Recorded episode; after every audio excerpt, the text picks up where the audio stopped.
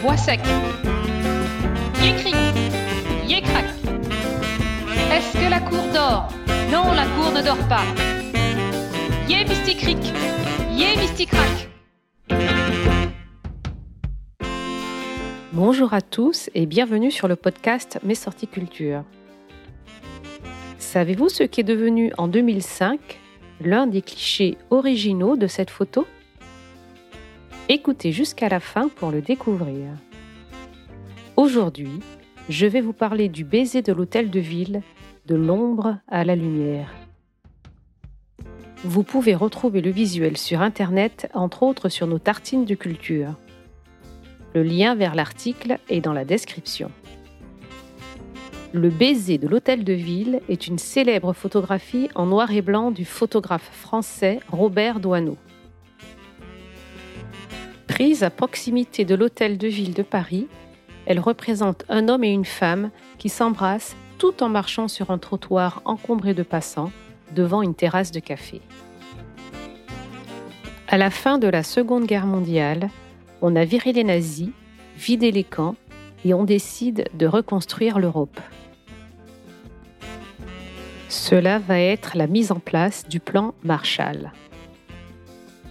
Or, pour mettre un peu de baume au cœur des populations, le magazine américain Life commande au photographe français Robert Doisneau un reportage photo sur les amoureux de Paris. Dans les années 50, Robert se promène dans les rues de Paris, appareil photo sur l'épaule, lorsqu'il tombe sur un couple d'amoureux dans un café. Ils s'embrassent passionnément.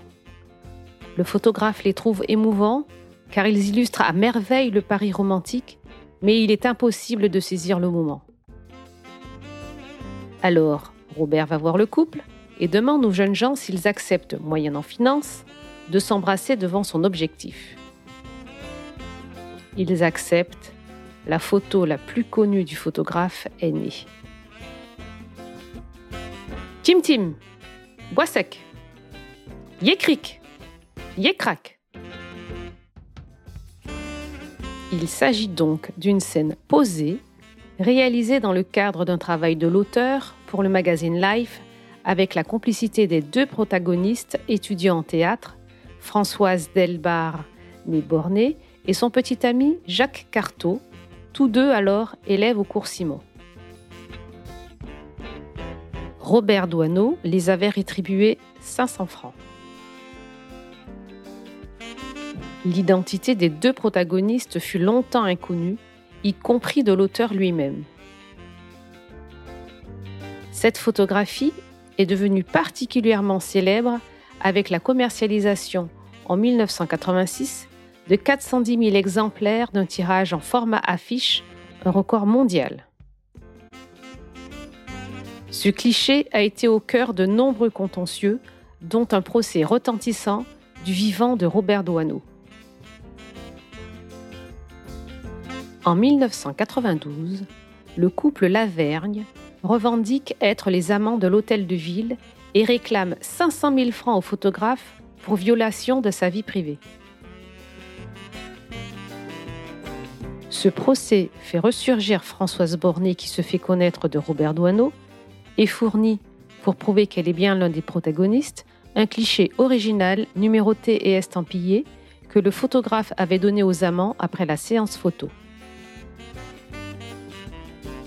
Françoise Bornet fait elle aussi un procès et réclame 100 000 francs de rémunération complémentaire ainsi qu'en pourcentage sur les bénéfices commerciaux.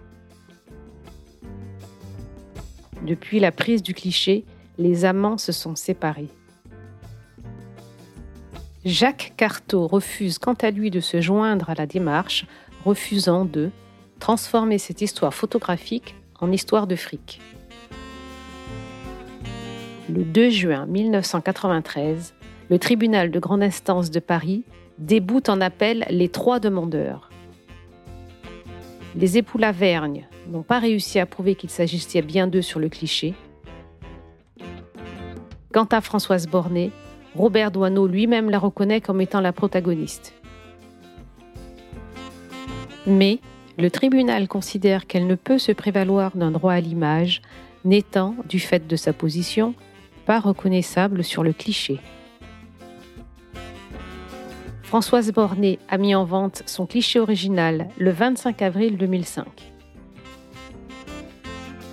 Mis à prix à 10 000 euros chez Arcurial à Paris, il sera adjugé 185 000 euros en présence de sa propriétaire.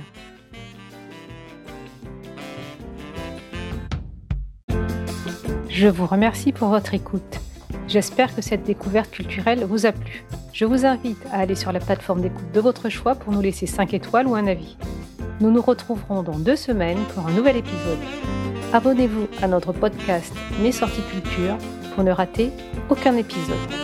D'ici là, vous pouvez aller sur le site web mesorticulture.com pour trouver des visites guidées pour découvrir notre patrimoine culturel et aussi répondre à nos mardis devinettes et à nos énigmes du vendredi toutes les semaines sur Instagram et Facebook.